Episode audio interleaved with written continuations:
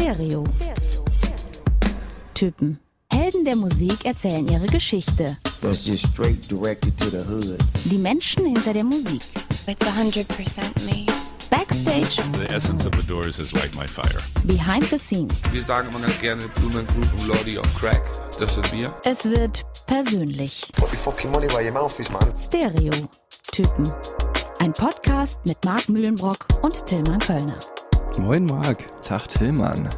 Das ist hier so schön weihnachtlich in Marks Musikmuseum. Ich will fast sagen, Markis Christmas Kammer ist das irgendwie fast schon. Ohne Alliteration, ja. Schön, dass ihr wieder dabei seid. Herzlich willkommen in, in vorweihnachtlicher, entspannter Stimmung hoffentlich. Ja, freut mich auch. Wir haben ja extra Lichterketten rausgeholt, die Kerzen Hier. angemacht Prost. und äh, Es ist natürlich wieder Völkel Apfelschorle. Du, also es macht keinen Sinn, immer Werbung für die zu machen, wenn die uns noch nicht bezahlen. Das sollte ich jetzt das letzte das Mal einfach. gewesen Wie machen das sein. denn andere Podcaster? Okay, aber müssen, müssen wir nochmal recherchieren. Ja. Auf jeden Fall, wir sind hier ganz weihnachtlich eingestellt, obwohl es heute äh, ja eigentlich mehr Richtung Dancefloor auch geht, muss ich sagen. Ne? Gar nicht so besinnlich zugehen wird, vielleicht an einer, ein, zwei Ecken und Enden. Ähm, wir haben äh, Feedback bekommen, äh, teilweise besinnlich, teilweise nicht so besinnlich. Naja, gut, so schlimm war es jetzt nicht. Mhm. Ähm, also mir ist aufgefallen, wir sind auch voll im Jahr 2020 angekommen bei Stereotypen, weil äh, aus Christian ist Christina geworden. Mhm. Ja, es wird gegendert. Ähm, Christina scheint der größte Deepesh Mode Fan unter dieser Sonne zu sein, nach Markus Kafka oder vor Markus Kafka, wer weiß. Äh, auf jeden Fall ist sie voll drin im Thema und fand es aber sehr schade, dass Martin Gohr nicht zu Wort gekommen ist, was natürlich, weil das ja klar ist, wie Edmund Stoiber sagen würde, weil wir ihn nicht getroffen haben. Mhm, Ne? Ja, wir haben ihn nicht getroffen, deswegen leider auch nicht auf Band. Wir haben ja eigentlich immer nur Künstler hier lassen zu Wort kommen, die wir auch selber getroffen haben. Wir hätten ihn ja gerne dabei gehabt. Äh, und sie hat auch noch darauf hingewiesen, dass Deepesh Mode ja eine, eine der wenigen Bands ist, vielleicht die einzige, ähm, zu der es Partyreihen auf der ganzen Welt gibt, die einfach Deepesh Mode Partys heißen. Das stimmt, das erwähnen wir einfach an dieser Stelle jetzt nochmal. Also es gibt Partys auf der ganzen Welt äh, rund um diese Band. Ja, ich meine, man muss sich ja nur die Länge der Folge anschauen, die wir äh, schon erreicht hatten. Äh, also es gab noch zig andere kleinere Aspekte, die wir da weggelassen haben. Originallänge war vier Stunden 30 ungefähr. wir haben es dann auf 85 Minuten zusammengeschnitten. Aber klar, also das ist schon auch bemerkenswert. Und diese Band ist ein echter, so ein schön düster elektronischer Kult entstanden. Danke auf jeden Fall äh, fürs Feedbacken und Hören und schreibt uns immer gerne. Ja, ich habe auch Feedback bekommen von meinem langjährigen Freund Philipp. Der gleiche Name, aber es, wär, es gibt auch andere äh, Freunde, die Philipp heißen, aber auf jeden Fall mein langjährigster Freund Philipp ähm, hat die Deepesh Mode Folge auch gehört an äh, dem äh, Tag, äh, wir haben ja auch an dem Tag released, wo Diego Maradona gestorben ist. Stimmt. Und das hat ihn äh, auf jeden Fall zurückversetzt in die Zeit, so Ende der 80er, wo er die Band äh, als kleiner Junge entdeckt hat und wo natürlich Diego Maradona der größte Fußballer aller Zeiten war. Insofern ein sehr nostalgischer Moment für ihn und auch für mich, muss ich sagen. Diego Maradona ist gestorben, war für mich auch irgendwie so ein Stück Kindheit, das weg war. Apropos Nostalgie, Susanne ist auch eine treue Stereotypenhörerin, hat mir geschrieben, dass sie die Kylie Minogue-Folge sehr gerne gehört hat und es ihr auch so ging wie mir, dass sie bei dem Akzent so ein wohliges Gefühl bekommen hat, weil sie auch mal in Australien gelebt hat. Ah, wunderbar. Alright, mate. Alright, jetzt geht's hier direkt weiter mit unseren Songsekunden und zwar diesmal sind's drei an der Zahl. Fangen wir mal an mit Nummer eins. Ja, das bekannteste Stück hier der Musikrichtung, die wir heute vorstellen. Wir machen direkt nahtlos weiter, ehe wir lange reden. Ja, schon, schon immer noch ein Brett, ne? Geiler Hammer. Indie-Pop-Song. Silent Alarm, das Album dazu. Ja, ja, ja, Kommen, wir, kommen wir gleich dazu. Jetzt erst einmal dieser hier. Gar nicht der erste große Hit dieser Band, aber halt der langjährigste, ne? Also, Und damit wird klar, es geht nicht um eine Band, eine Künstlerin, sondern ein ganzes Genre und eine ganze Ära. dass wir festmachen anhand der drei wahrscheinlich größten oder bekanntesten Bands dieser Ära. Und zwar heute Thema Class of 05 oder 2005, wie ich es ganz äh, griffig genannt habe. Ähm, es geht also um die Post-Punk-Revival-Welle, um äh, die New New Wave, wie man gesagt hat damals, ähm, also Indie-Bands um das Jahr 2005 rum. Franz Ferdinand haben wir gerade gehört mit Take Me Out, dann Block Party mit Banquet und Maximo Park mit Hast du Books from Boxes. gerade Franz Ferdinand gesagt und damit schon angeteasert, dass gleich die Fun Facts kommen? Doch, doch. ähm, ich habe nochmal gecheckt, äh, es war ja damals wirklich so eine äh, Riesenwelle. Wir haben ja alle, äh, auf der wir alle geritten sind in die Musik. Ähm, Vor 15 Jahren genau. Es Ja. war die Zeit, in der, in der die Gitarre das Tanzen lernte. ja, das ist gut, Ja, gut oder? gesagt, ja. Ähm, wie genau das passiert ist, das werden wir euch hier heute erzählen, aber natürlich auch viele unserer eigenen Geschichten. Das sind ja so die schönsten Clubgängerjahre vielleicht gewesen, außer natürlich die, die noch kommen werden. Ich habe mal gecheckt, wie langjährig die äh, Musik kommen werden, das äh, steht in den Ja, ich warte mal auf 2022 vielleicht. Ähm, die lang, äh, ob sie auch langjährig sind, habe ich mal gecheckt. Äh, die Spotify-Stream-Zahlen sind ja da traurigerweise, muss man ja fast sagen, heute irgendwie so ein Indikator, aber irgendwie auch ganz witzig, dass man so Indikator, ja, ja, verstehe ich. Ja, Maximo Park, Box von Boxes, der erfolgreichste Song von denen, äh, 25 Millionen Klicks, nicht so viel. Block Party Banquet ist dann so Standard für so einen einigermaßen erfolgreichen Song, 125 Millionen. Da lacht sich Loredana ins Fäustchen, würde ich sagen. Oder Ja. Capital Bra heutzutage. Ich weiß gar nicht, ob die Menschen, die uns hier zuhören, die diese Wort, Wörter kennen, die du gerade gesagt hast. Jetzt aber wirklich ein Welthit, kann man sagen, ist auf jeden Fall Take Me Out gewesen von Franz Ferdinand. Äh, damals der größte Song und Ja. auch heute noch 440 Millionen Klicks bei Spotify. Das ist echt ein Riesenhit, ne? Das war für mich auch der Kickoff Ja? für diese Ära einfach. Hm. Es war, äh, weißt du, Four the Floor, so das Schlagzeug spielt so ein, so ein Disco, so ein roughen Disco-Beat äh, und die Gitarre, die unterstreicht es so akzentuiert. Das war einfach, es war Indie-Disco aus dem Bilderbuch. Ja, es ist halt so, dass der Song auch vom, also einfach ein unwiderstehliches Riff ja hat, ne? Da, da, da. Und dann natürlich auch der Aufbau, ne? Dass halt der erste Teil total spannungsaufbauend Mhm. ist. Und ja, ist ja kein klassischer Strophe-Refrain, Strophe-Refrain-Song, sondern die erste Hälfte ist nur Spannungsaufbau und dann geht's halt richtig ab. Und auf diese Explosion wartet man halt. Und Das dann inhaltlich auch noch der Aufruf, take me out, lass uns rausgehen, lass uns feiern, lass uns Ja. tanzen. Ja, schon sehr geil. Ja, ich habe gerade schon die Wörter gesagt, äh, New New Wave und Post-Punk Revival. Also man merkt schon, es, da waren Bands am Start, die sich auf eine Musikrichtung bezogen haben, oder zumindest haben Musikjournalisten das so gedacht, die es äh, früher schon mal gab, nämlich äh, Anfang der 80er, die Post-Punk-Welle oder wie sie damals hieß, New Wave-Welle, deswegen äh, dieser doppelte Begriff. Ähm, und äh, auch dazu werden wir heute ein bisschen was erzählen, äh, was worüber ich mich sehr freue. Ich habe das schon ein paar Mal gedroppt, so mit meine Lieblingsmusikrichtung. Und ähm, da hat man eben, wie das halt auch vorher schon bei anderen äh, ja, Phänomenen in der Musikhistorie war, so verschiedene Bands, die dann aus einer Zeit kamen, zusammengefasst. Also wie bei Grunge, obwohl die jetzt auch nicht Bands jetzt auch nicht alle so viel miteinander zu tun hatten oder Britpop, die auch alle unterschiedlich klangen, war das halt bei dieser Post-Punk-Revival-Welle auch so, dass man Maximo Park, Block Party, Franz Ferdinand oder auch The Rapture, Radio 4 Kaiser Und- Chiefs. und so weiter alle so ein bisschen zusammengefasst hat. Aber so richtig hat äh, Alex Capranos, der Sänger von Franz Ferdinand und einer unserer Hauptprotagonisten heute, sich nicht damit anfreunden können. As for the other bands that you mentioned, the only thing that we have in common is with those other bands is they happen to take from our sound a little bit and release records just after us. It's not our fault. Okay, gesunde Grundarroganz höre ich raus. Bisschen cocky. Alter, Aber okay. ich muss dazu sagen, zu seiner Ehrenrettung, der ist auch einfach ein super ironischer und witziger Typ, der, man merkt es ja auch in der Musik von Franz Ferdinand, kommen wir auch gleich noch drauf zu sprechen, die haben ja auf jeden Fall mehr Humor als viele der anderen genannten Bands. Falls und äh, ich weiß nicht, ob er es wirklich hundertprozentig ernst gemeint hat. Ich sag mal eher nicht. Und man muss ja dazu sagen, dass Franz Ferdinand auch dafür verantwortlich sind, dass Block Party überhaupt bekannt geworden sind. Weil Sänger Kelly war 2003 auf dem äh, Franz Ferdinand Konzert und hat sowohl Alex Capranos als auch einem BBC-Moderator damals eine Demo-CD gegeben. Und äh, Alex Capranos hat es dann, als er zu Gast war in der Sendung, auch nochmal gehighlightet und gespielt. Ah, okay. Also mit entdeckt sozusagen. Ne? insofern schon die gepusht. Konnektivität der beiden Bands, um die es heute hauptsächlich geht, äh, schon früh hergestellt. Du erzählst ja auch gleich, wir lernen ihn dann ja auch kennen, was für ein Mhm. Typ ist. Ähm, für alle, die gerade nicht so ein Bild im Kopf haben, ähm, das ist auch die Zeit, in der Chucks und Röhrenjeans eingetauscht wurden gegen so Stiefeletten und Anzüge und auch so samtige ja durchaus glatt gebügelte Hemden, also zumindest bei Franz Ferdinand. Ja, genau. Die haben so äh, Klamotten getragen von Hedi Sliman. Genau. Äh, auch, Waren auch sehr in der Modeszene assoziiert. haben wir auch schon mal erwähnt in der Folge über Phoenix, weil der, glaube ich, das Artwork oder Fotos mal gemacht hat Mhm. für Phoenix. Hedi Sliman, genau. Und ähm, ja, die haben halt dann so Corporate Design Sachen getragen, also alle vier die gleichen Anzüge oder die gleichen Jacken. Das sah irgendwie cool aus. Hatte so ein bisschen was von den Beatles auch, ne? Waren ja auch zu viert. Ja. Äh, auch ähnliche Frisuren, so Pilzkopfmäßig, also Alex Kapranos zumindest eine Zeit lang.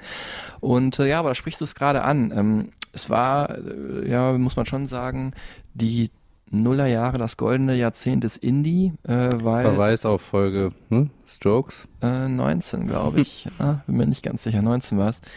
Dein Also- Shirt übrigens, Pretty Green, Verweis auf Folge. äh, Sechs Oasis. Ja. Ja. Und das muss man auch auf dem Zeitstrahl vielleicht nochmal mitnehmen, ne? Ja, ich, Also- ich pack's mal kurz zusammen. Ja. Ähm, also Britpop war ja, wo du es gerade ansprichst, so Mhm. Mitte der 90er. Dann wurde es so ein bisschen melancholischer danach, sozusagen der Backlash des Britpop war dann halt so Bands wie ja, The Verve oder Radiohead, die so Mhm. introvertiert waren. Und dann kam halt im Jahr 2001 kam dann halt das große Rock'n'Roll Mhm. Revival mit The Strokes. Du hast gerade gesagt Röhrenjeans und Chucks. Das war so die Zeit der äh, The Bands, ne? The Vines, The Hives, Lederjacken. The White Stripes hatten wir auch, die aber Ja. auch Corporate Design hatten, zufälligerweise. Äh, die hatten wir, glaube ich, auch im Sommer in irgendeiner Folge. Ja, irgendwo. 25, ja, ich weiß nicht mehr genau. 26, glaube ich. Und ähm, das war, kam so vor allem aus den USA.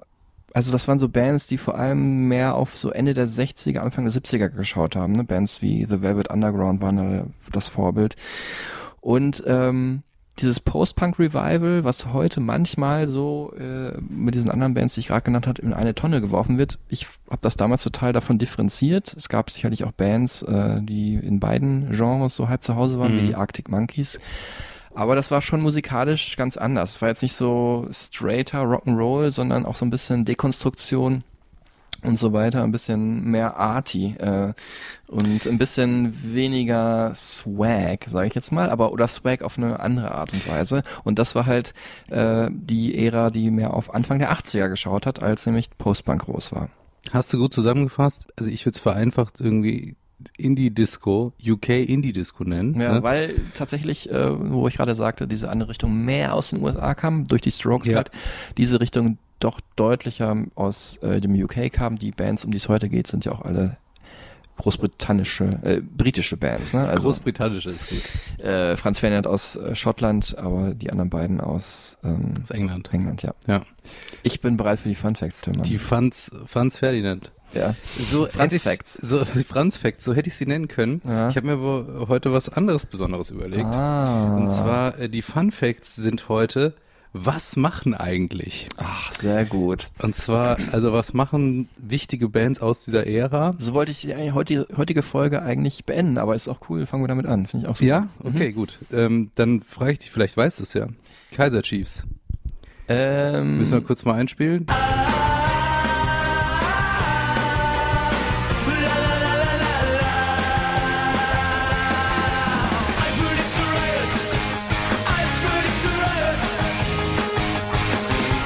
I predict the right. Kann man auch gut pöbeln nach 18 Guinness. Ja, ähm, Kaiser Chiefs, weiß ich, dass da irgendwie ein wichtiger Songschreiber irgendwann ausgestiegen ist. Genau. Simon und Nick Hodgson. Nick Hodgson und die äh, habe ich auch übrigens mal getroffen, aber weiß ich heute nicht mehr. Also Sänger Ricky Wilson war für drei Staffeln Coach in der Castingshow The Voice UK. aha. Krass, ne? Mhm. So eine totale ja, Kommerzialisierung eigentlich auch dieses Erfolgs. Aber The Dann- Voice ist ja auch nicht ganz so übel, muss man sagen. Da sind, haben ja auch ein bisschen Kredibilität. Dann haben sie witzigerweise, also der Drummer Nick Hodgson ist ja ausgestiegen. Mhm. Ähm, und das Album ist danach auf eins gelandet, weil das wesentlich poppiger war. Es war Education, Education, Education in War, Mhm. hieß das. Ähm, ja, und damit waren sie dann im Mainstream-Pop eher so Mhm. angekommen. Ne? Und da sind sie auch jetzt mehr oder weniger. Also Mhm. sind nicht aufgelöst oder so. Im Gegensatz zu dü -dü -dü -dü -dü -dü, Hard Fi. Ja, äh, das Promi-Dinner. Nee, das, das perfekte Dinner. Hard to Beat.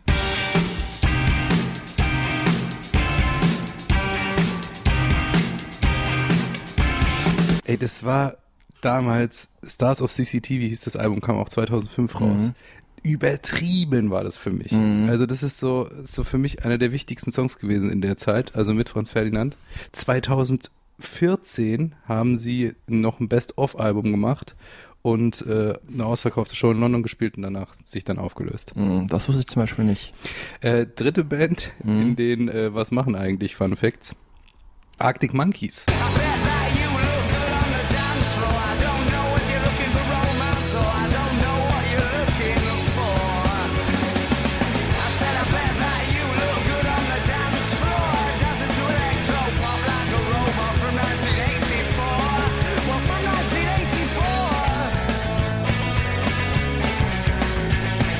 Sind natürlich eigentlich die größte Band aus der damaligen Ära. Die haben es wirklich auch aus diesem Genre rausgeschafft und sind einfach heute eine der größten Rockbands der Welt. Ne? Hammer.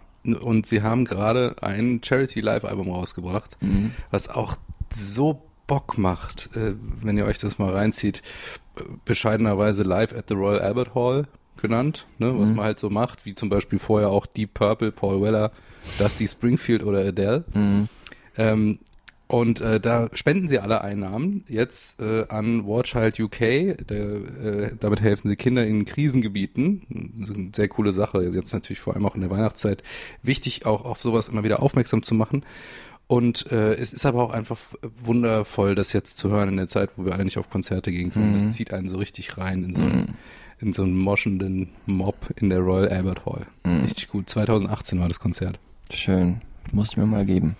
Ja, das also mal so drei Bands aus dieser Ära und was sie heute machen. Und jetzt geht's halt um drei andere große Bands aus der Ära, äh, die wir uns jetzt ein bisschen länger vornehmen. Und jetzt fangen wir an mit Franz, oder? Ja. Weil du den Alex getroffen hast. Den Alex und den Nick vor allem. Wie war Und, das? Wo war das? Wo war das? Ähm, das war 2013 äh, zu ihrem Album Right Thoughts, Right Words, Right Action. Äh, in Berlin war das in einem ganz schönen Hotel, kein Nobelhotel, aber sagen wir mal so ein äh, super fancy Indie-Hotel. Indie. ähm, da habe ich getroffen Alex Capranos, den sehr charismatischen äh, Sänger der Band, ein ganz hagerer Typ. Mhm. Ähm, mit Wie so ein Model, ne? wie, wirklich wie so ein Dior-Model oder so sieht der auch aus. Ja. Ich würde es gar nicht mal sagen so gut, aber so gestylt, ne? Irgendwie, also sieht auch ganz gut aus, aber der hat auch irgendwie so einen, fast der, so einen sehr markanten Kopfform Mhm. Und der einfach. Haarschnitt war auch immer so On eckig. point, ja, so 60s mäßig. So ein bisschen sehr glatt, aber mit so einer, äh, mit Pony oder mit Seitenscheitel. Mhm. Aber ja, unglaublich charismatischer Typ. Und äh, Nick McCarthy war auch mit dabei, der Gitarrist, der ja aus, man erahnt es bei dem Namen schon, aus Bayern stammt. Ja, servus, der Nick. Ja, ist in der Nähe von München und deswegen hätte ich mit ihm auch Deutsch sprechen können, aber wir haben natürlich aus Rücksicht auf Alex Englisch gesprochen. Deutsch spielt auch eine wichtige Rolle generell. Also Bandname ist ja schon mal, ne? Fangen wir damit vielleicht an, oder? Ja, können wir machen. Also ich habe mir so ein paar Sachen aufgeschrieben, aber wieso nicht? Ähm, ja, der Bandname ist äh, österreichisch, muss Ja, man natürlich okay. sagen. Äh, Eine Melange, eine Tageszeitung. äh, Paradeiser, weiß ich noch. Paradise. Ähm, Franz Ferdinand, äh, wir haben im Geschichtsunterricht alle aufgepasst, ist natürlich der Erzherzog gewesen von ähm, Kaiserreich Österreich-Ungarn und äh, der, ich glaube Thronfolger gewesen. Ja, und auch der Grund für den Ersten Weltkrieg, dann Ja. im Prinzip, ne? Im Also- Prinzip ist auch ganz gut, weil der Attentäter, der ihn damals ermordet hat, was den Ersten Weltkrieg ausgelöst hat, hieß nämlich Gavirlo Princip. Ja, wirklich. Da weißt du wieder mehr als ich. Ja, aber wahrscheinlich wusstest du das auch irgendwo in den Windungen deines Gehirns versteckt.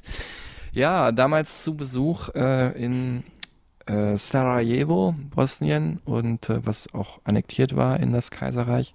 Prinzip hatte, glaube ich, sogar serbische Wurzeln und deswegen hat dann Österreich-Serbien den Krieg erklärt und dann hat irgendwie die westliche Allianz, also von Großbritannien und Frankreich, sich auf die Seite von Serbien gestellt und dann Deutschland auf die Seite von Österreich. Auf jeden Fall.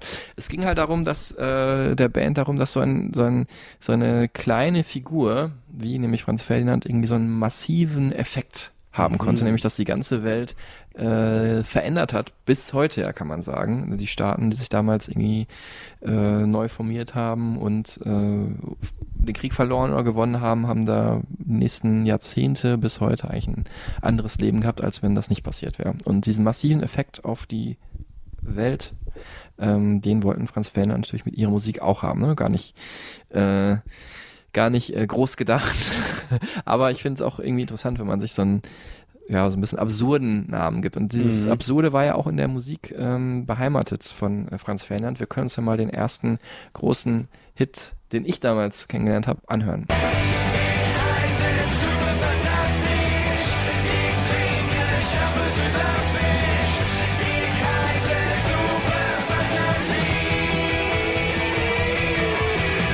Da, da singen sie dann ja auch auf Deutsch. Ja, Diese absurde Zeile. Ich heiße super fantastisch, ich trinke Shampoos mit Lachsfisch. ich habe es gehört äh, super oft in meinem äh, Urlaub damals auf Kreta mit meiner damaligen Freundin. Äh, Grüße an dich, Biene. Ähm, in Dauerschleife. Das war ja so 2003, 2004, so die Zeit, Ja. wo dieser Song so rauskam. Und äh, das Album ja kam ja dann auch 2004 das erste. Und auf Achse war auch ein Song auf diesem Album. Benannt nach der Fernsehserie mit Manfred Krug. Oder was, Manfred Krug? Ja, Ja, ja, ne? richtig, ja. Interessant, ja. Diese Faszination für das Deutsche, was natürlich Nick äh, reingebracht hat. Aus Bad Aibling. Ein äh, interessanter Typ, also ein super Multimusiker, ein absoluter Mucker, kann man sagen. Also von äh, der heute, ne, das wäre auch interessant gewesen, was macht der heute? Äh, hat so ein eigenes Studio, Sausage Studio, ganz geil, wo Franz Ferdinand auch mal Alben eingespielt haben. Ist übrigens nicht mehr in der Band dabei, ist ausgestiegen. Ähm, hat geheiratet auch inzwischen. Ähm, und da bringt er halt so eigene Platten raus, so Sampler, äh, die sich oft so mit Dub und Reggae befassen. Er ist aber auch total verliebt in so Elektronikspielereien, hat sich sehr für Jazz interessiert, hat äh, die arabische Laute spielen gelernt, vor, also vorher schon Cello. Und am Konservatorium München war er, ähm, da hat er Double Bass und äh, Piano studiert. Und ähm, dann ist er halt 2001 dann nach Glasgow gezogen, vom eher vielleicht beschaulichen München weg in so eine ja, krasse Arbeiter-Punky-Stadt, äh, weil da natürlich auch musikalisch mehr los war. Und äh, hat dann halt seinen Partner in Crime gefunden, nämlich ähm, Alex Capranos, der damals schon mit den anderen äh, Mitgliedern von Franz Ferdinand bekannt war, nämlich Bob Hardy am Bass ähm, und äh, Paul Thompson an den Drums. Und äh, äh, Alex Capranos ist ein absoluter Überlebenskünstler, bevor er Künstler wurde, hat als äh, Koch gearbeitet, als Kellner, Musikpromoter, als Fahrer, ähm, IT-Experte. Also Was man halt so macht. ist so durchgeschlängelt, aber die Musik war immer an äh, erster Stelle eigentlich. Er war auch eine ganz bekannte Figur, äh, selbst bevor es Franz Ferdinand gab in der Glasgower Musikszene. Jeder kannte den irgendwie, äh, hat irgendwie in Clubs halt äh, aufgelegt oder hat Veranstaltungen gemacht, hat auch mal gespielt selber in verschiedenen Bands. Äh, The 13th Note Café ist ähm, da ein sehr prägnanter Ort gewesen, wo er sehr bekannt war. Und äh, er war natürlich so mit seiner, mit seinem Charisma und auch seinem Songwriter-Talent, ähm, wobei er die Songs jetzt nie alleine geschrieben hat, äh, auch so die treibende Kraft hinter Mhm. Franz Ferdinand. Und ähm, was, glaube ich, so prägend war, was sie so erfolgreich gemacht hat, war, war so ein, so ein Cocktail aus so drei, vier verschiedenen Sachen, ne? Und die wollen wir jetzt mal einzeln aufarbeiten. Einmal fand ich halt schon, die haben halt immer das Image gehabt von so, einem, so einer Art School Band. Total, genau, das wollte ich vorhin noch sagen. Mhm. Also ist auch ein Element, was total irgendwie bei allen mit reinspielt, ne? Dieses Mhm. Thema Kunsthochschul, Kosmos. Hm, genau, und äh, wie halt auch dieses Kunsthochschulding in dieser Original-Postpunk-Phase Anfang der 80er auch mit reingespielt hat, kommen wir gleich zu.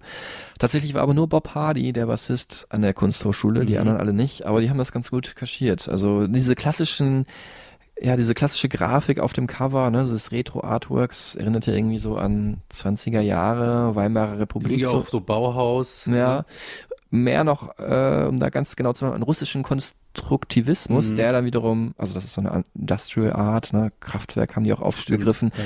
der dann wiederum Bauhaus ähm, halt geprägt hat und auch der Style, diese ähm, grafische Kunstrichtung, die dann die White Stripes halt ja auch äh, gehuldigt haben und ihnen sie ein Album danach benannt haben und auch ne, in ihrer Grafik mit haben einfließen lassen. So also hängt alles wieder zusammen. interconnected hier alles Ja. wunderbar und so ein bisschen natürlich auch so diese diese äh, diese Beatles-Aspekt, ne? Mhm. haben wir es gerade schon gesagt, so die vier immer in gleichen Klamotten, auch so ein bisschen dieser 60s-Charme mit drin und natürlich auch diese Catchiness der Beatles, ne? Natürlich so Mhm. leicht dekonstruiert, deswegen auch Post-Punk, ne? Der Aspekt ist nicht zu klein, ähm, aber ja, unglaublich, äh, unglaublich Songs, die krass ins Ohr gehen. Wir hören jetzt hier nochmal meinen Lieblingssong Michael und danach kurz Alex Capranos dazu.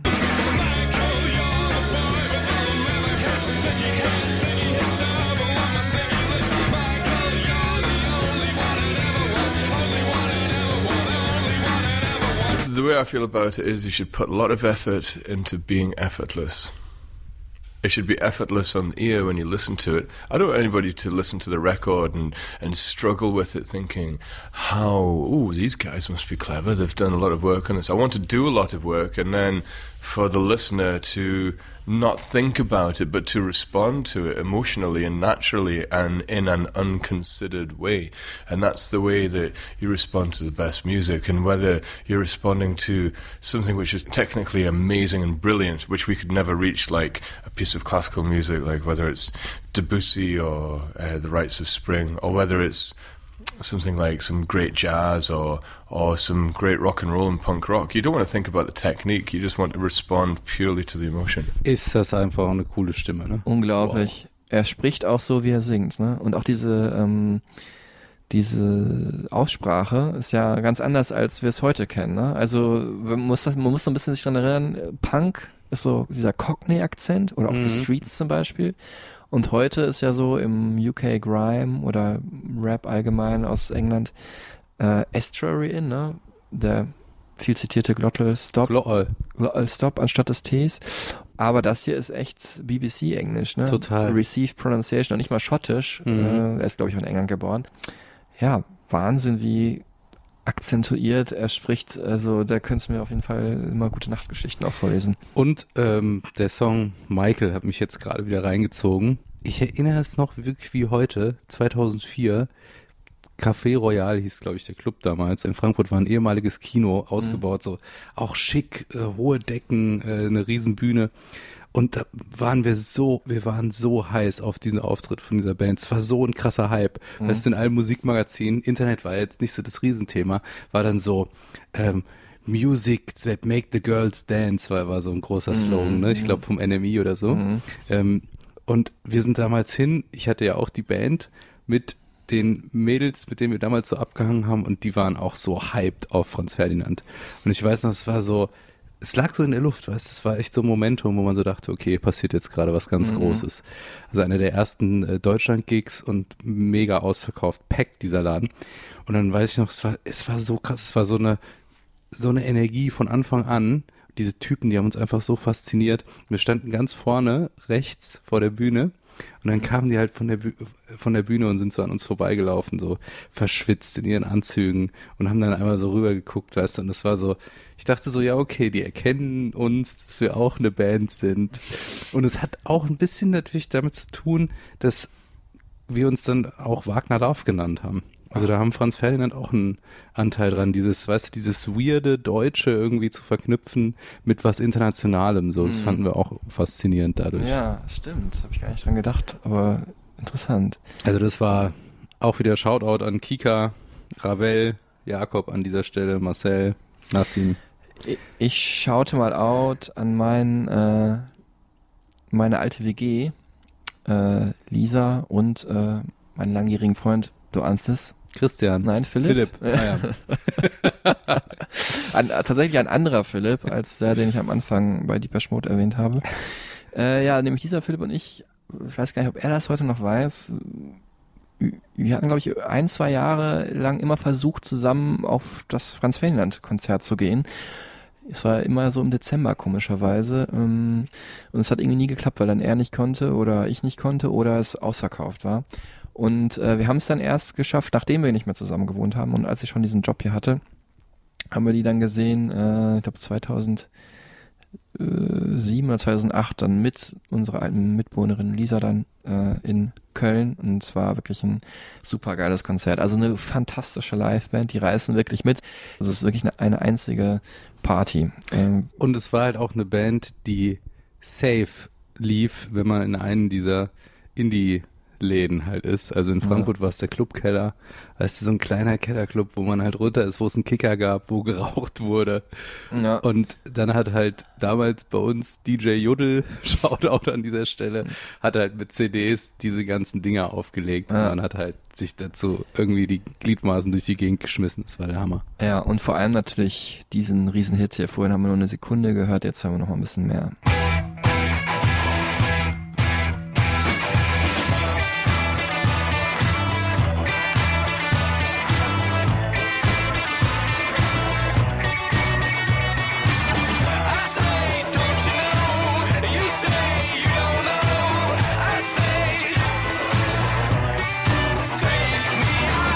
Wo du gerade diese Danceability ansprichst, ähm, das, Danceability, schönes Wort. das ist natürlich das, das ist natürlich was, wo äh, Franz Fellner sich darüber freuen, wenn man sie darauf anspricht, weil sie sich auch immer so gesehen haben. That's something that, that probably means a lot to us as well because we've always been a dance band, a band that makes people dance.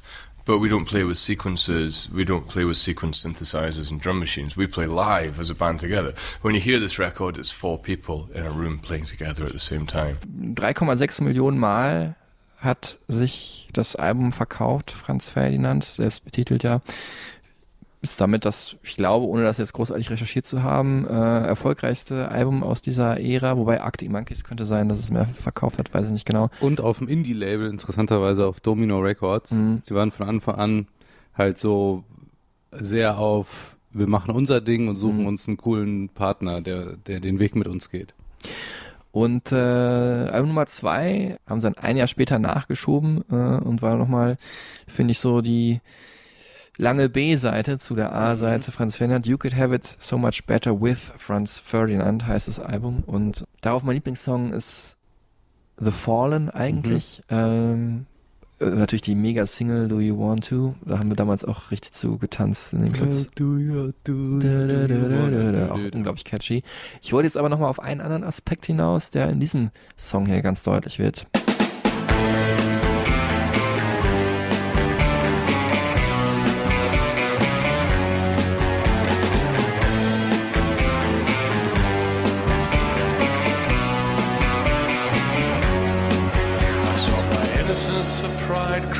End within my stride. Said I'm strong, now I know that I'm a leader. I love the sound of you walking away, you walking away. Und zwar ist es so dieser, ja, Film Noir Ladies Man Mhm. Aspekt. Ne? Auf dem ersten Album war ja auch dieser Song Jacqueline, ähm, sehr, Jacqueline 17. sehr, ähm, ja, so loungig zurückgelehnt, aber auch irgendwie sehr düster, so ein bisschen so wie Detective Stories aus den 40er Jahren vielleicht oder halt Film Noir Filme Auch ein aus bisschen David Lynch. der, der Nouvelle Vague Nur aus fröhlicher. den 40er Jahren aus Frankreich oder David Lynch. Mhm. Äh, ja, ist was dran und ähm, da sagt jetzt Alex auch nochmal was dazu. I think there's both. The, the, there's the noir side, and the, there's also a much lighter side on the record as well. And I, I suppose when you put a record like this together, you want to get the contrasts and the contrasts of emotion, and uh, that that's the that's the real way that you feel there's variety in a record, and that that's the way that you feel you want to go back and listen again because you you know that there's more than one emotion. Maybe more than one emotion felt simultaneously as well as you listen to a song. I wouldn't say it's purely a dark record, but there's many mixed, different, different metaphors on, on the record. Schön, ihm einfach zuzuhören. Ja, äh, danach muss ich ganz ehrlich sagen, nach diesen ersten beiden Alben habe ich Franz Ferdinand auch noch sehr viel gehört.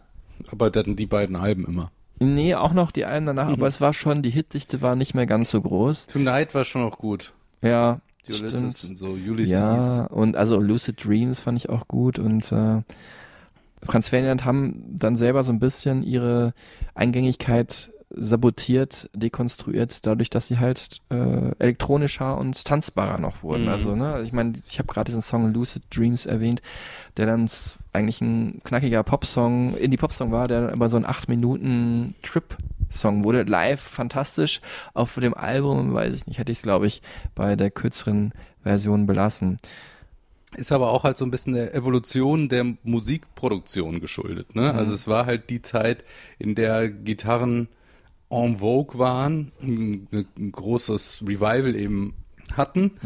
Ähm, und dann kam halt danach halt eben die Zeit, in der ähm, Synthesizer und Keyboards mehr in die Songproduktion generell eingeflossen sind. Ich weiß gar nicht, ob so eine Band heute so nochmal funktionieren würde oder so überhaupt nochmal existieren würde, ohne dass sie eben sich auch mit elektronischen Elementen oder Synthesizern viel beschäftigt, weil es halt einfach jetzt gerade so der Zeitgeist ist.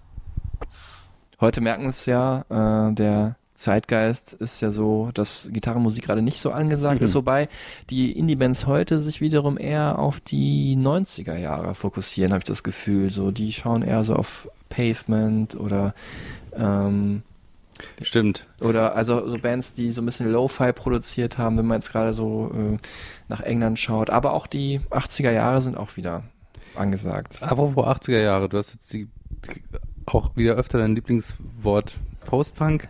Ähm, muss man in dem Zusammenhang vielleicht nochmal kurz einordnen. Ja, also jetzt mal kurze Musikgeschichtsstunde, wie du es immer ganz, äh, ganz spöttisch nennst. Ähm, weil das halt wichtig ist für die Bands, über die wir heute sprechen. Also Postpunk äh, 1980, vielleicht schon ein, zwei Jahre vorher losgegangen, äh, als Reaktion auf Punkmusik.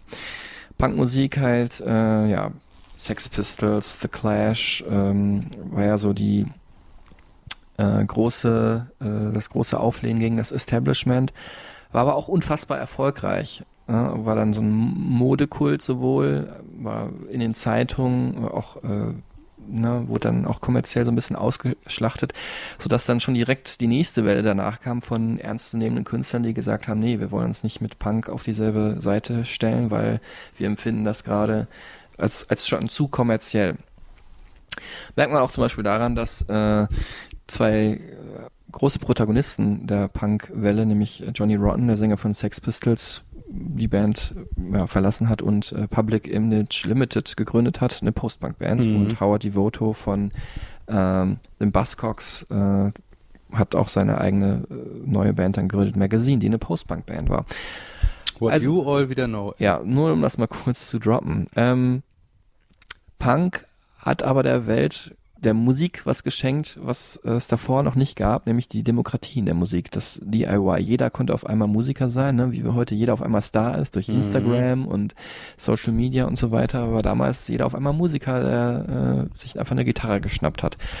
Und äh, ohne dass man jetzt irgendwie Jahrzehnte M- Musikerfahrung gehabt haben muss oder irgendwie einen, der für die Labels arbeiten muss oder ein super teures Studio ha haben dann auch bei, bei der Sonic Youth Folge. Genau. Ja, da sind wir jetzt. Und Sonic Youth, äh, wichtige Band, auch des Post-Punk, wobei die da so ein bisschen rausgewachsen sind, auch sind aber in derselben Ära gestartet, so ein, zwei Jahre später in New York.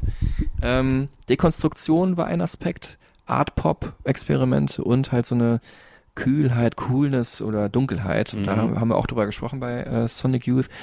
Ähm, der Unterschied zu Punk war, dass die Musik so ein bisschen mehr in sich gekehrt war. Ne? Also natürlich ging es in Punk gegen Thatcher, gegen Kapitalismus in den USA, gegen das alte Establishment in Deutschland. Aber es wurde halt rausgeschrien. Bei Bands aus der Post-Punk-Ära ging es halt mehr darum, was macht das mit den Menschen? Ne? Also Monotonie, äh, alles ist grau, man stirbt innerlich, ne? Also und natürlich auch man flüchtet sich Taubheit. ja, man flüchtet sich in, in die Clubs, geht tanzen. Ne? Mhm. Auch Postpunk ist auch ein sehr tanzbarer Musikstil. Es gab Songs über außerweltliche Dinge, andere Welten oder über die Magie des Radios zum Beispiel, wie hier dieser Track.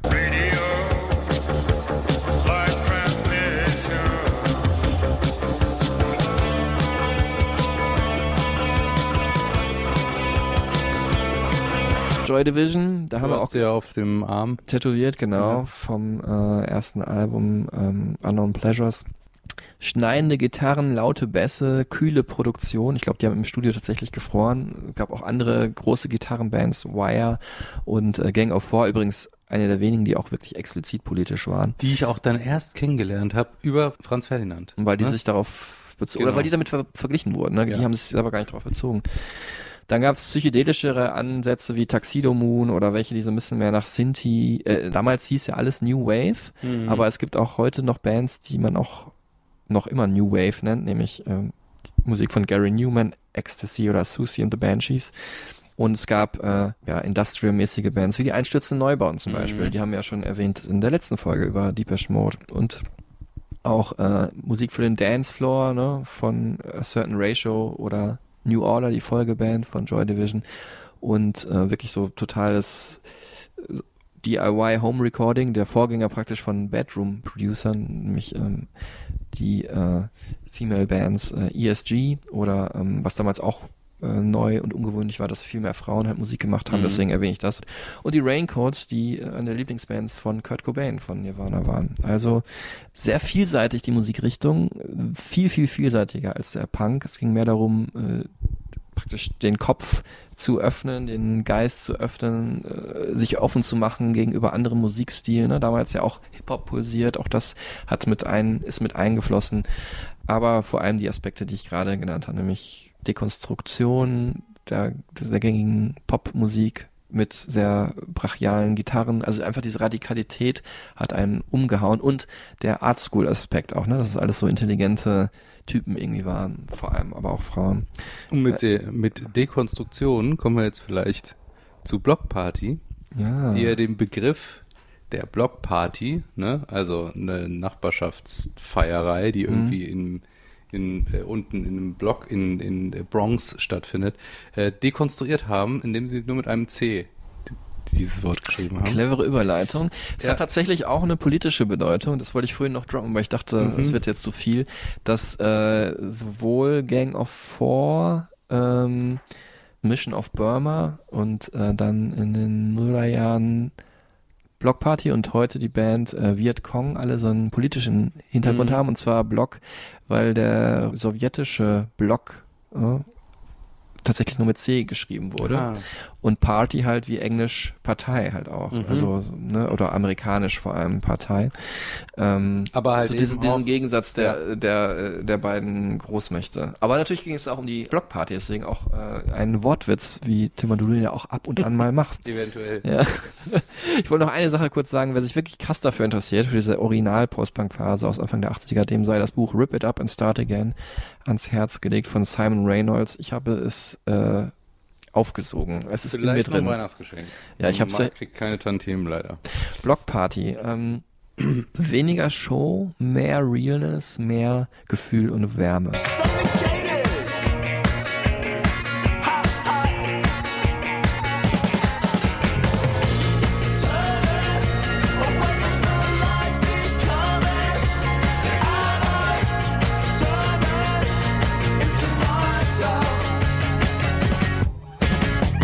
Ich war auf diesem Reunion-Konzert 2019 in der Columbia Halle in Berlin. Ah, es war wirklich wie eine Zeitreise. Es waren Menschen über 30, die ähm, ja ekstatisch einfach ausgelassen gefeiert haben und ganz viel Bier durch die Gegend geschüttet haben dabei, weil sie sich einfach wieder gefühlt haben wie Anfang 20 oder noch jünger. Und das Gefühl wollen wir euch ja auch mit jeder Folge, die wir machen, geben. eine sehr, sehr interessante Band, äh, die äh, auch eine sehr, ähm, wie soll man sagen, zerbrechliche Band vom Gefüge her. Die andere große äh, Post-Punk-Revival-Band neben Franz Ferdinand, das sind Block Party, ähm, ähnlich catchy von den Songs her. Ich habe gerade gesagt, wie das so ein bisschen anders klang, ähm, mehr Gefühl und mehr Wärme, aber auch eine stärkere Befangenheit, ja, sehr introvertierte Texte. Also Sänger Kelly Okereke ähm, war kein, also war schon ein sehr guter Frontman und Sänger, aber jetzt kein Showman wie Alex Kapranos. da war jetzt nichts mit Humor oder Ironie Nee. oder so, sondern wirklich innerstes Seelenleben äh, nach außen gekehrt. Die waren ja auch gute fünf bis zehn Jahre jünger als Franz Ferdinand.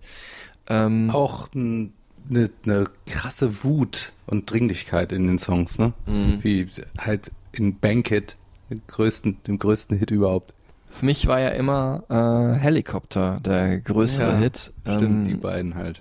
Das war äh, der Song, den ich damals ans Ende der Playlist gepackt hatte, wo ich mein äh, Sportstudium Leichtathletikkurs bestehen musste mit dem äh, 5000 Meter Lauf. Da musste man Wirklich? eine bestimmte Zeit halt laufen, um zu bestehen. Und ähm, ich habe dafür immer trainiert und habe da halt eine Playlist gemacht, die genau da, äh, so lang war von der Musik her, dass ich wusste, jetzt habe ich die Zeit erreicht. Also das musste ich nicht immer auf die Uhr gucken. Und es war auch irgendwie cool. Das hat sich so ein bisschen so aufgebaut. Ne? Da war Dandy Warhols drin und auch Maximo Park, um die es gleich noch geht. Und es endete halt mit äh, dem Intro von Helikopter. Also es war dann irgendwie ging nicht genau auf mit den Songs und so weiter, sondern es hat dann wirklich geendet mit diesem Auftakt-Intro. Wir hören es jetzt nochmal kommen.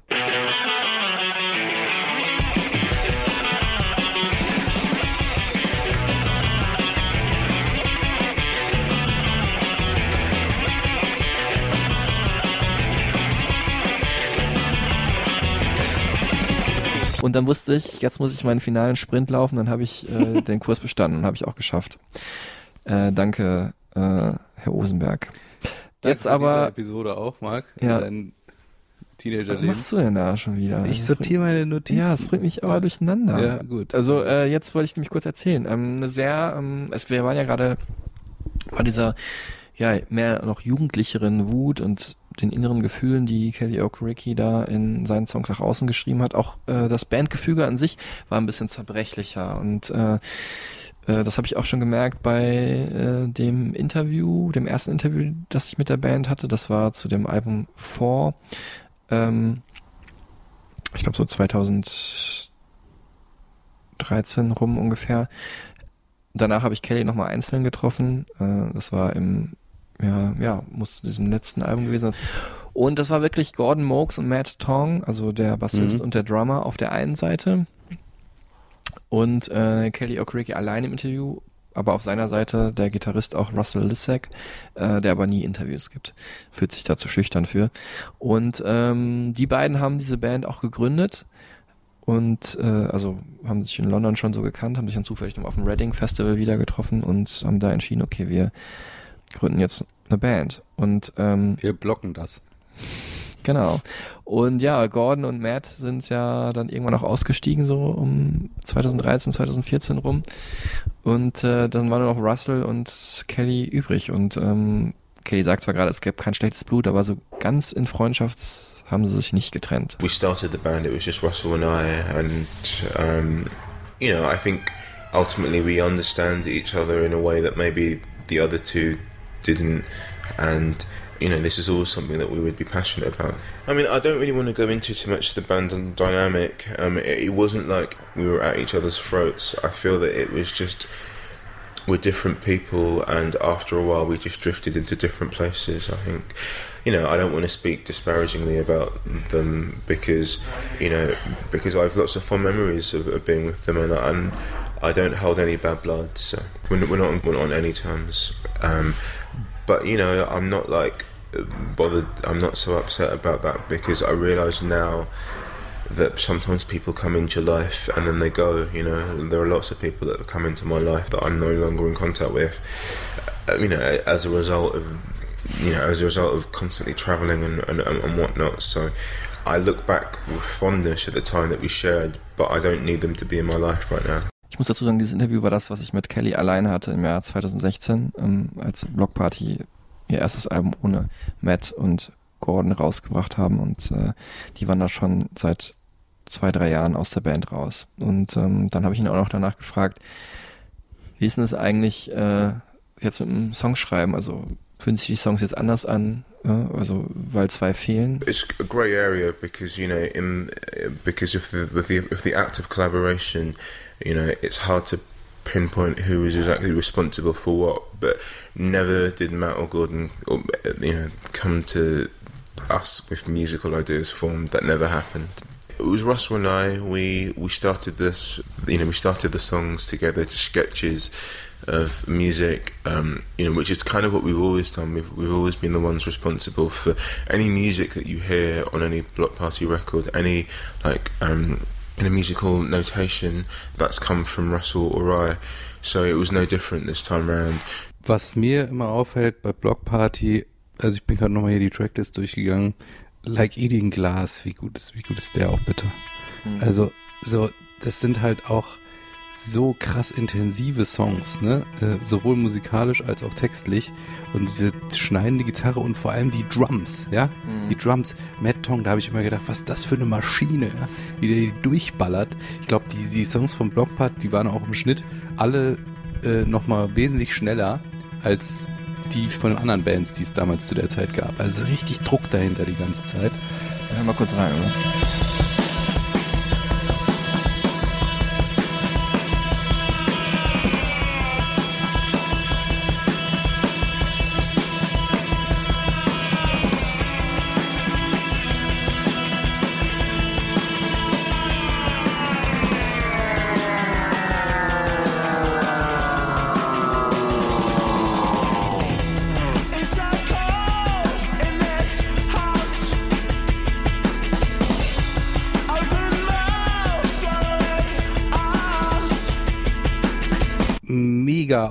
Umgesetzt von der neuen Schlagzeugerin, die ja ne, ihn ersetzt jetzt auf Tour. Ja, da muss ich allerdings sagen, also Das die ist, die ist, die ist sehr gut, auf jeden Fall. Aber Matt Tong ist für mich der geilste Schlagzeuger der letzten 20 Jahre. Okay. Er ist unfassbar gut. Also was der für eine Power da reingebracht hat, liegt auch natürlich an dem Drum Sound, also nicht nur an seinem Ja. Drumspiel, ähm, für das sie sich entschieden hatten, was auf das ich ja stehe. Ähm, ich finde auch gerade echt diesen Opener, ja, dieser was du gerade gesagt hast, und dann noch diese warme Stimme, die da Ja. irgendwann kommt von Kelly dazu. Es ist einfach ein ist. Gänsehaut. Auch Ähm, diese sphärischen Gitarrenparts, die dann manchmal einen so wegtragen. Ne? Und der Titel auch schon, like eating glass, so. like oder Drink man, Poison. ja, es ist so ein wirklich so, so eine, Krasse man Bilder. merkt, okay, jetzt geht's hier um was, ne, richtig krasse Ernsthaftigkeit. Unglaublich. Äh, die, Krieg ich Gänsehaut gerade. ja, ja, ich auch, richtig, richtig, richtig, richtig krass. Hammer. Es ist dann dann einfach der perfekte Start für ein Album, wo es geht über, ja, Initiation, äh, ne, wie es im Englischen bekannterer Begriff im Deutschen sagt man nicht so auf Initiation, also ein perfekter Soundtrack fürs Erwachsenwerden. Die Fragen, die man sich alle stellt, die Unglücklichkeit, äh, ne, das zeichnet halt den Vibe ähm, der Songs aus. Ne?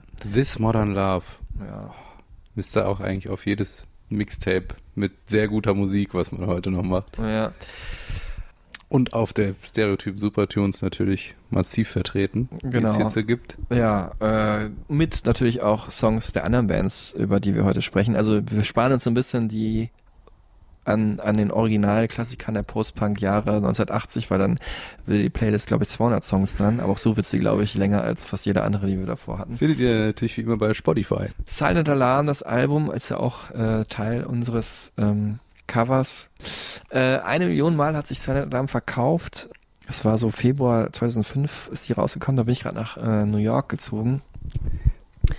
Äh, Habe ich die auch dann live gesehen in der Mercury Lounge da und war auch, glaube ich, die einzige Band, die zwei Zugaben gespielt hat. Das ist ja in Amerika relativ unüblich. Und auch eine der wenigen Bands, die auf zwei äh, Computerspielen auch vertreten ist. Tony Hawk und FIFA 2006. Best of both worlds. Ja, Wahnsinn, ne? Album des Jahres, 19, äh, Album des Jahres 2005 in NME, der wichtigsten englischen Musikzeitung. Und ähm, ich habe Kelly von Block Party da nochmal gefragt, äh, wie blickst du darauf zurück? I don't really look back on them, to be honest. I I don't really do much looking back in general. But um, yeah, our record came out, but it was our first record, so of course it was crazy. It, it was a intense year for us. Um, but we were really, you know, in the middle of the hurricane, so you know, I don't know how it appeared from the outset. Block Party haben es nicht geschafft, danach, finde ich, nochmal ansatzweise anzuknüpfen an dieses Album. Wobei man sagen muss, die haben durchaus gute Platten gemacht, aber das war einfach so ein Brett. Anders als bei Franz Ferdinand, die das irgendwie schon auf mehrere Alben verteilen konnten. Ich habe da, ich habe mich immer auf ein neues Block Party Album so gefreut, wurde ich- doch immer ein bisschen enttäuscht. Aber ich habe mich dann auf die Solo-Sachen von Kelly immer gefreut. Also The Boxer war auch eine fantastische Platte. Ja, er ist dann schon noch so mehr in äh, die elektronische Richtung Mhm. abgebogen, der du, glaube ich, auch mehr zugeneigt bist als ich. Sam Ähm, Sample-basiert, soulig. ja, das ist andere auch sehr klubbig. Ähm, ja, sagt da jetzt auch noch was dazu. to me, it has the the urgency and the magic of of, of, of electronic music. You know, it, to me, that feels like, you know, that's when I really see the power of music connecting people these days is when I DJ and I and I see how people give themselves over to to the connection you feel on a, on a dance floor. So you know, so in my mind, it was obvious that a lot of the music was going to have like a kind of post club feel, um, because that's where I feel the most spiritually connected in terms of music. Post-Club-Feel, auch ein Aspekt der Post-Punk-Ära, haben wir ja gerade drüber gesprochen. Wer aufgepasst hat vor 20 Minuten, Und er kennt jetzt was wieder und kann sich freuen. Man hört ihm an, er ist so die sanfte Seele dieser Ära. Ja. Hm? Ja, auch ein unfassbar äh, interessanter Typ. Ähm, und was, äh, ich meine, der wurde ja echt so der Posterboy Mhm. des Indie, aber auch der Posterboy der schwulen Szene. Mhm. Ich meine, heute wäre es noch mehr wahrscheinlich als damals, äh, weil dieser äh, natürlich heute People of Color und LGBTQ plus äh, ähm, Bewegungen berechtigterweise heute richtig groß sind. Ähm, da war er irgendwie seiner Zeit sogar voraus und hat dafür wahrscheinlich den Weg ein bisschen geebnet. Gab halt auch nicht viele, die das gemacht haben in der Szene, muss man sagen. Ne? Also es- dieses Gitarrending war schon immer so sehr cis-maskulin in der ganzen Außendarstellung. Ja, ne? wie es sich halt über die Jahrzehnte aber auch abgeschwächt hat, ne? Also 70er Jahre so der maskuline oder 80er Jahre Hard Rock auch noch Mhm. breitbeinig. Punk war da natürlich schon feministischer unterwegs, aber waren auch noch, natürlich noch irgendwie kernige Rebellentypen. Indie dann eher der softe Boy, wo auch viele Frauen mit dabei waren und ja, diese neuere Auflage war dann durch so einen, ja, schwarzen, schwulen Sänger äh, natürlich noch viel offener. Ähm, ich meine, die alternative Musikszene war eh immer offen, so was das angeht, aber so jemanden gab es dann halt vorher da auch nicht unbedingt. Und er hat ja auch einen Sprachfehler. Ne? Mhm. Also er stottert ja auch, was ja auch immer so ein Hat man jetzt, glaube ich, gar nicht so stark gerade gehört, aber in einem längeren Gespräch fällt es einem schon auf. Ne? Also er ist, ein- er ist auch ein sehr schüchterner Typ, das habe ich Mhm. noch gar nicht gesagt, der vor allem in diesem ersten Interview auch selten Augenkontakt sucht so Mhm. und bei dem zweiten, wo ich ihn dann alleine hatte, also ich meine, beim ersten hatte ich ihn auch allein, aber naja, ist auch egal, du weißt, was ich meine. Äh, da hat er sich so ein bisschen wohler gefühlt und ist auch wirklich ein unglaublich angenehmer Typ. Also sehr liebenswerter Mensch und äh, ich glaube, jemand, mit dem man sehr gut so diepe Gespräche führen kann. So, man merkt aber eben schon auch an, dass so diese ganz normalen Smalltalk-Promo-Interviews, äh, wo er dann aber irgendwie ja doch seine Seele ausbreiten muss, wenn man ihn über die Tiefgründigkeit der Songs befragt, nicht ganz so gut liegt wie äh, ja vielleicht das Gespräch mit einem guten Freund irgendwie bei einem Glas Wein oder so. Also man hat schon so eine gewisse Befangenheit, merkt man einfach bei ihm. Aber das macht auch einen unglaublichen Reiz aus, muss ich sagen. Und mir fällt gerade auf, äh, es gibt, glaube ich, keinen Künstler, der so die ähm, ja, Zerbrechlichkeit einerseits und die innere Zerrissenheit und auch diesen Wut, diese Wut verkörpert, die jemand hat, der ganz viel Zurückweisung auch erfährt, Hm. der Schwierigkeiten hat, äh, sich durchzusetzen, zu positionieren, der auch viel mit Anfeindung, äh, Diskriminierung und halt eben auch äh, Zurückweisung aufgrund seiner Homosexualität in dieser Szene auch äh, konfrontiert wurde. Ne? Mhm. Und ähm, wir hören jetzt nochmal dazu, ähm, wie er erklärt, wie er diese Gefühle, die du gerade genannt hast und diese Erfahrung in seine Songs packt. Er spricht da immer sehr von naja, Spiritualität oder Religiosität. I'm not a religious person. Um, you know, I did have a religious upbringing, but I'm not a religious person, and I. It was like a challenge for me how to make a record where the music had a sacred, reverential feel, but how to do that and have it not be aligned to a religious order. Er wollte Musik machen, die die Spiritualität der Religionen mitnimmt, ohne dabei religiös zu sein, einfach was tiefgründiges rüberbringt, besonders natürlich in diesem Album, wo es darum ging, äh, Hymns, aber auch, es gilt auch für viele Alben vorher, ähm, wo das ja immer so ein bisschen mitgeschwungen ist. Ne? Es hat ja durchaus ja sowas Ergreifendes, ne? Du hast gerade gesagt, seine Stimme zu hören, sowas ja, es ist einfach eine spirituelle Erfahrung auch und äh, ganz besonders auf diesem zweiten Album, was heute sehr viel unterschätzt wird, weil es halt nicht so viele Banger, sag ich mal, hatte wie äh, Silent Alarm, Weekend in the City, was natürlich auch unglaublich von Themen her sehr trauriges Album war, ne? Also persönlich für Kelly und auch politisch gesehen. Ähm, ein Freund der Familie ist damals ähm, ermordet worden bei einer rassistischen, bei einem rassistischen Anschlag. Ähm, dann ähm, ein Barkeeper in seinem Londoner Partyumfeld äh, wurde auch äh, zu Tode geprügelt. Das war ein homophober Anschlag Mhm. halt. Und diesen Themen hat er sich so im Kleinen gestellt, obwohl die natürlich auch schon ein großes Echo gefunden haben. Und dann gab es damals auch die ähm, Bombenattentate auf London.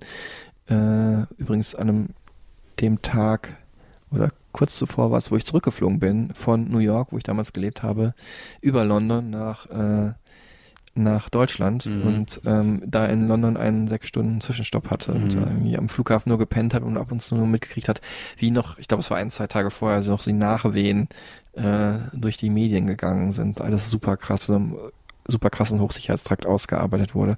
Also immer, man merkt es schon, wie, über Themen, wie wir gerade reden, äh, es geht auf jeden Fall eher um die, um die ernsteren Dinge bei Block Party, ne? Das war schon sehr deep. Ja, und da merkt man auch, wie halt auch Musikgeschichte immer auch Zeitgeschichte ist. Mhm. Das stimmt, ja. Und damit kommen wir vielleicht auch jetzt nochmal zu den anderen Bands aus dieser Ära. Ähm, ich, hab, ich hatte mir am Anfang auch eine Liste gemacht, die ich eigentlich runterrattern wollte. Die finde ich jetzt aber hier in den ganzen Ach, such doch mal, ist doch in den cool. Notizenbergen hier nicht mehr doch. Ähm, also Arctic Monkeys hast du genannt, ne? Ähm, Baby Shambles, Art Brute, äh, Editors, Folds, Kasabian, The Rifles, The Wombats und dann aber auch sowas wie Razorlight, The Future Heads und in den USA eben ganz groß die Killers zu ja, dem Zeitpunkt. Ne? Ja, ja. Übrigens, äh, die Killers, äh, Mr. Brightside, der mit Abstand erfolgreichste Song dieser Ära. Was schätzt du, wie viele Klicks? Ich hab's mal geguckt. Wahrscheinlich um die Milliarde. Ja. 1,1 Milliarden Er ungefähr. ist halt auch auf jeder Hochzeit wird er halt geballert, ne? ja, das ist So nach- nach- Welthit. Rage Against the Machine, Killing in the Name of, wenn alle ihre Krawatten sich um die Köpfe binden. Da habe ich immer äh, Is This Love von Bob Marley gespielt, damit die Leute runterkommen. Wirklich? ja. Und dann aber wieder äh, Kill All the White Men von No Effects. Und dann wieder Mr. Brightside. Ich, ich hasse diesen Song, Anna. Wirklich? Aber ich schätze ihn. Ich kann ihn nicht hören. Er ist einfach mir. Ich, ich verstehe es auch nicht, weil es ein so gut komponierter Song. Ich verstehe mich selber nicht. Wir Aber packen ihn auch nochmal in die äh, Auf jeden Fall, der ist mit dabei. Liste zu dieser Folge. ja, ähm, unglaubliche Vielfalt in den Bands. Gerade ich bin bei Baby Shambles nicht ganz dabei. Es ist dieselbe Ära, aber es ist dann doch näher für mich dran an den Strokes. So ein bisschen so. Ja, Libertines auch eher so Ja, Gitarren. Genau, Punk und. Rock'n'Roll mehr als äh, dass es Post-Punk ist. Aber klar, es war dieselbe Zeit, habe ich auch damals sehr viel gehört. Also vor allem Libertines, ja, die noch Mhm. eine Ecke besser waren. Ähm, The Rapture, Clap Your Hands, Say Yeah, The Faint, Radio 4, alles so S-Bands aus Mhm. äh, New York, die so ein bisschen klubbiger noch waren, fand ich. Äh, nee, nicht alle aus New York, aber einige davon aus New York. The Faint, glaube ich, aus Omaha, Nebraska. Aber aus New York die eigentlich wichtigste und auch so ein bisschen Vorreiterband äh, dieser Post-Punk-Revival-Welle waren Interpol 2002, die ja damals so mit den Strokes, äh, kurz nach den Strokes aufkam. Interpol, wie ich die geliebt Ja, habe. ey. wahnsinnig, wahnsinnig, wahnsinnig gut. Ähm, Turn on the Bright Lights. ja, das ist ein unglaublich gutes Album. New York City und äh, das, der erste Song allein schon untitled. Komm, wir Ja. spielen mal kurz an.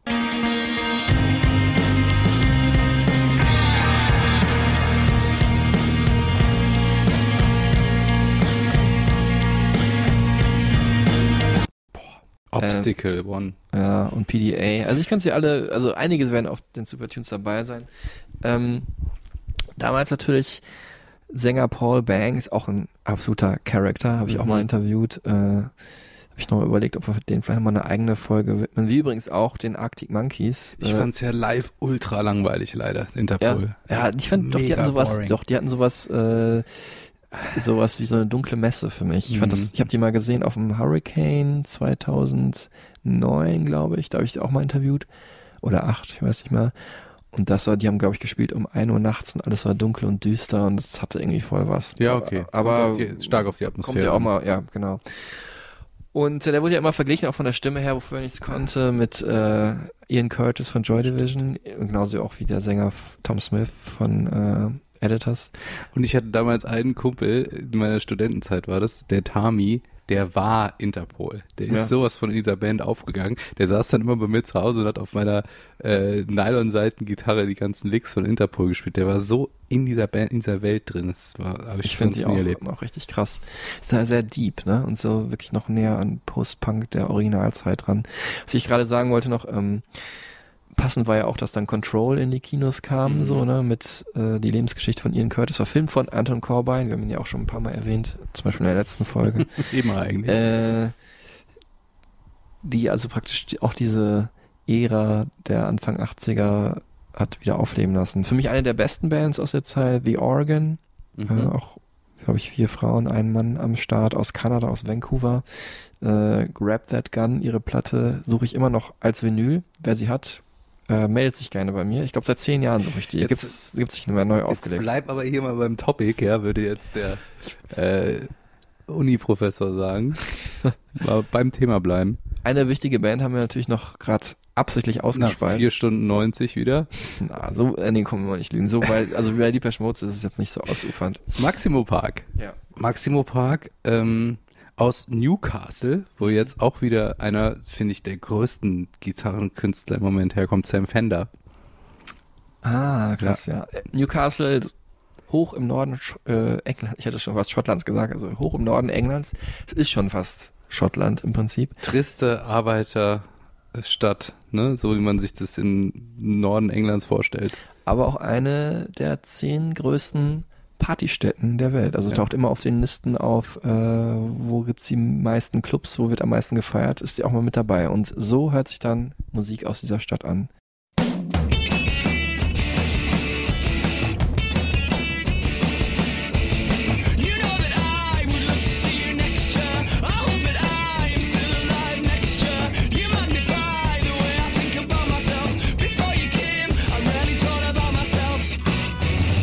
Finde es auch ganz schön, was hier die Kollegen vom äh, NMI geschrieben haben, damals zu Apply Some Pressure. Äh, Mhm. Pressure. Ist ein zerfledderter Bums-Pop-Klassiker voll sexueller Neurose, vorgetragen von einem Sänger, der eine Überdosis Haarpomade-Intus hat. Ja, und da sind wir auch bei Paul Smith, diesem Charakter, also ein unglaublich sympathischer Typ. Mhm. Äh, ich habe ihn im Interview ja gehabt. Ähm, das stimmt wirklich. Haarpomade, so gegelte schwarze Haare, hat so ein bisschen was Gothic Art School mäßiges, so. Sehr bleiche Haut auch, immer Hut auf oder sehr oft einen Hut auf, ja, oft nur schwarz-weiß gekleidet, also auch so ein bisschen ja, das haben wir auch vergessen zu sagen, sehr modisch war ja auch dieses Post-Punk-Revival, viel modischer als das. Origin, das Original äh, Post-Punk-Welle. Ähm, zum Beispiel Block Party hat noch immer so einfarbige, bunte T-Shirts an Mhm. auf dem ersten Album. Und Das war so die American Apparel-Ästhetik, ja, die man damals die, so... Bei denen, hatten, aber bei, Ja. bei Maximum Park war es eher so schwarz-weiß. Hattest du auch mal diese Schals und diese Shirts in verschiedenen Farben? Nee, ich hatte immer bedruckte Shirts. Ich war immer im Mhm. Strokes-Game, so Retro-Shirts, die alte Aufdrucke von irgendwelchen US-Highschool-Basketball-Teams, Mhm. ne, in Blau, Grau und Rot. Das war so mein Style und Chucks. Aber ich fand das auf jeden Fall auch cool, wie die sich gekleidet haben. So ein bisschen zwischen The Cure, Kraftwerk und dann doch The Smiths halt auch, Mhm. ne, so würde ich sagen. Musikalisch auch irgendwie, aber naja, also optisch mehr als musikalisch. Musikalisch mehr bei The Smiths. Ähm, Duncan Lloyd, der Gitarrist, hatte die Band gegründet und dann ähm, kam Paul Smith dazu, mein Gott, äh, weil er mal einen Song ganz besonders gut gesungen hat, bei irgendeiner Karaoke-Nacht, glaube ich, war es, Superstition von äh, Stevie Wonder. Also ähm, Zufallsbegegnung, die aber ja sehr gut gepasst hat. Zumindest auf den ersten beiden Alben, die ich sehr Mhm. gut fand. I think for us, in this age of information, what we do is is something real and something tangible and something good. Hopefully, you know, we don't want to add to the amount of bad records that are out there. The anonymous records that are just piling up. We want something personal, something expressive. So, yeah, it made sense to kind of have a little a little dig at, at the everything around us. Fast schon skoisch, ne? Vom, Ja. vom Dialekt. Genau. Ähm, Paul Smith sagte noch mal was dazu, was für mich immer sehr prägnant war bei Maximo Park, nämlich dass die so einen absurden Pop gespielt haben. Ne? we always want to make pop songs, but we want them to be an alternative to the mainstream. So uh, we use sounds that we that we like from different genres and different machines or different guitars, different amps. And you know the sounds can come from anywhere, but it still it still has to represent us. We were setting ourselves a lot of rules in the beginning just so that we stood out from other people. Ja, die Und- Definition von Alternative eigentlich, ne? Ja. Alternative to Pop Music. Ja. Äh, textlich so ein bisschen absurd. Äh, ja, von Landschaftsbeschreibungen bis, Surreal. bis Heartbreak stehen da nebeneinander. Sehr beeinflusst von The Smiths, ne? Sehr melancholisch halt, sehr, ähm, ja, so ein bisschen die traurige Jungsgeschichte so verarbeitend. Ähm, zum Beispiel Apply Some Pressure hatten wir ja gerade. Jetzt wirklich so bittersüß, wütend, Gedanken versunken darum, dass er irgendwie ja nicht weiß, was die Zukunft bringt, Angst hat, dass er schon bald tot sein wird. Ja, vielleicht jetzt, was lässt er offen, Selbstmord oder weil er halt nicht klarkommt im Leben und irgendwie einen Unfall erleidet oder so. Aber dann irgendwie trotzdem hofft, dass er äh, lang genug lebt, um die Frau, die er gut findet, nochmal nackt zu sehen. So. Also, das ist irgendwie ganz absurd, aber irgendwie auch charmant miteinander verwoben. Also es hat was noch Jugendlicheres als äh, Blockparty, finde ich. So ein bisschen Fänger im Roggen mäßig, finde ich auch. yeah, I read a lot of books, and I, and I, and I was thinking, I want to get better as a writer. You know, I want to, I want, I don't want to just stand still. I think a lyric has to come from a, a dark, deep, personal core, which then comes out and in in some words, and that could be having fun, and you know, it could be like laughing and thinking, what was that? What what did we do? What did, what was that all about? And it, yeah, for me, it could be melancholy. It could be hedonistic, hilarious times. But either way, it's got to come from deep down somewhere that makes you think, yeah, this is this is good stuff. I like to concentrate on small moments in life, the magic of the everyday, but it still has to have that resonance. So once you've got that as your starting point, you can go anywhere from there because you, you've got this good foundation for the song. Wunderbar, melancholisch und tanzbar zugleich. Eigentlich mit die beste Kombi, die es überhaupt gibt. Also Dancing with Tears in Your Eyes mäßig auf meinem Lieblingslied von äh, Maximo Park und das ist I Want You to Stay. I want you to stay. I want you to stay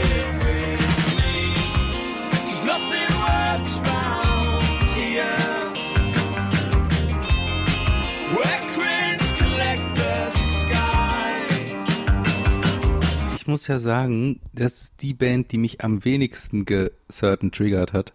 Von, Da hat er sich, äh, hat er sich zu Hause zurechtgelegt. von den ganzen drei. Nee, ist mir wirklich gerade spontan eingefallen. Aber ähm, ich fand die ein bisschen zu, die war mir zu hektisch, zu eckig. Ja. Weißt du? Das ist auch das Merkmal. Trotzdem, das Album A Certain Trigger 500.000 Mal verkauft. Mhm. Also, andererseits trotzdem hast du ja auch recht, weil äh, das auf jeden Fall das am wenigsten erfolgreichste Album dieser drei großen Bands, über die wir heute sprechen, war.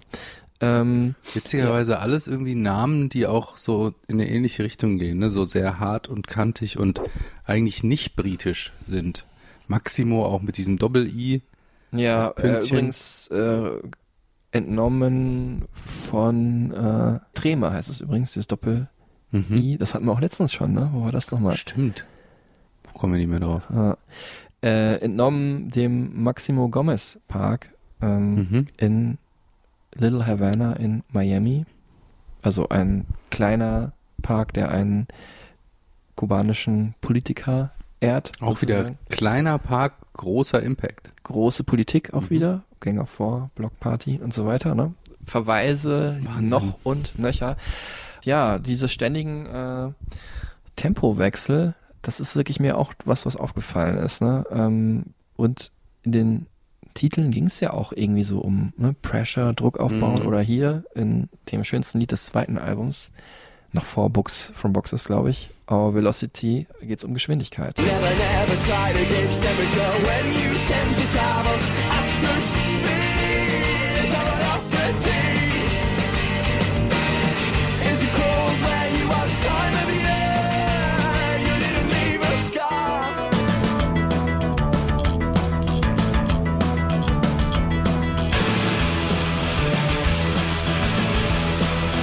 man konnte sich halt nicht in Sicherheit wehen bei den Songs. Ne? Mhm. Das ist wahrscheinlich auch das, was dir nicht so gefiel. Und ich wusste auch nicht, wie man sich dazu bewegen soll. Es war dann irgendwie entweder zu schnell oder dann stoppte es wieder, dann ne, hing es. Epileptisch so ein bisschen. ja, ein ne? bisschen epileptisch, genau. Und der Paul Smith hat ja auch so getanzt auf, Ja. auf der Bühne. So ein Äh, bisschen also, wie, wie äh, jetzt der Gitarrist von Leoniden, der so die Gitarre um seinen Kopf äh, schleudert und so. Okay, das habe ich noch nicht gesehen, werde ich mir mal bei YouTube anschauen. Ja, der geht wirklich live so krass ab auf der Bühne. Also der feiert, glaube ich, ist glaube ich der Sänger äh, mit, ich kenne, der am meisten zu Abspackt. Ist nicht mehr so viel von übrig geblieben von dieser Ära, Mhm. äh, aber es gibt Bands, die in dieser, die in dieser Tradition sich gebildet haben, ne? Und Ja. heute sehr relevant sind. Ja, mehr eigentlich in der Tradition der Original-Post-Punk-Welle, weil ähm, die Bands, äh, die wir jetzt erwähnen, also Idols zum Beispiel oder Shame aus dem UK, Fontaines DC, Ja. größte irische Band gerade. genau, und. Murder Capital aus Dublin beide oder Proto Martyr aus äh, Detroit, die schon ein bisschen länger dabei sind, die ähm, sind doch noch ein bisschen radikaler vom Sound, Mhm. weniger tanzbar, Da mehr geht's auch nicht so um Ästhetik oder um gut aussehen. Geht's- politischer sind ja. auch wieder mehr, äh, prangern halt schlechte Lebenssituationen in ja, Detroit natürlich gerade an. Social Media. UK und in äh, Irland auch. Und äh, ja, genau, dieser, diese, das In- Individuum gegenüber nicht nur dem Staat, sondern gegen auch dem Internet und so weiter. Mhm. Ne? Also sehr interessante Musik. Ich liebe diese Musik. Ähm, wir hören mal hier kurz rein in äh, vielleicht einen meiner Lieblingssongs des Jahres, nämlich A Hymn von Idols. I wanna be loved. Everybody does. I find shame in like corpse on Godiva rain. Dann spiele ich aber kurz Fontaines DC an. Ja, Televised Mind. auch sehr gut. That's a televised mind. That's a televised mind. That's a televised mind.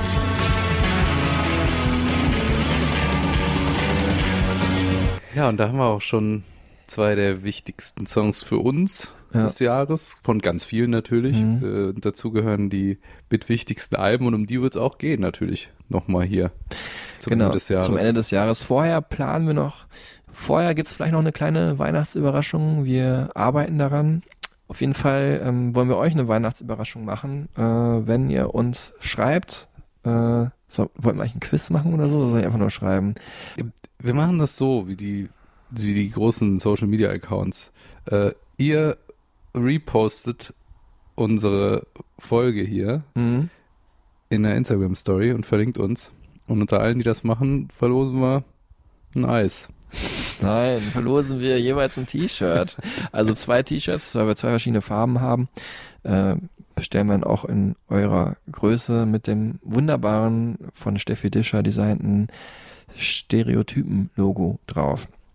Und damit gibt, kommen wir auf den Wunsch Auswahl- von Eva nach, die geschrieben hat, sie möchte gerne Merch. Das kann man natürlich auch käuflich erwerben. Oder Eva, wenn du schnell bist, dann bist du vielleicht einer der ersten, die, die unsere Folge in deiner Story teilt und dann kriegst du es sogar als Weihnachtsgeschenk. Also es gibt die Auswahl zwischen Altpink und Mint, glaube ich, sind unsere T-Shirt-Farben. Oder Ähm, Altmint und Pink, je nachdem, wie ihr es wollt. Egal. Ja, jetzt äh, wir uns hier völlig in der Weihnachtsfolge schon verzetteln. Ich bin auch schon gespannt, welche Platten du auswählst für die besten des Jahres, aber das kommt ja erst noch. Mhm. Und ähm, auf jeden Fall haben wir jetzt auch schon mal eine sehr interessante Playlist, die wir hier machen können. Die Class of 05 Playlist mit den größten Songs drin von Block Party, Maximo Park und Franz Fane natürlich, aber auch von vielen anderen Bands, die wir während der Folge gedroppt haben, äh, die auch Teil der Ära waren. Hard Fire, Hard to Beat wird mit drin sein, The Rapture, The Faint, Radio 4. Genau, auf jeden Fall wild mit, mit Flaschenbier in der Hand, was so dann leicht warm wird, dazu ausrasten unterm Weihnachtsbaum. Ja, genau, vorher schon. Jetzt Ja. nächstes Wochenende schon, dritten Advent schon. Also, ähm, vielen Dank fürs Zuhören und wir freuen uns auf die nächste Folge mit euch. Danke euch, tschüss zusammen.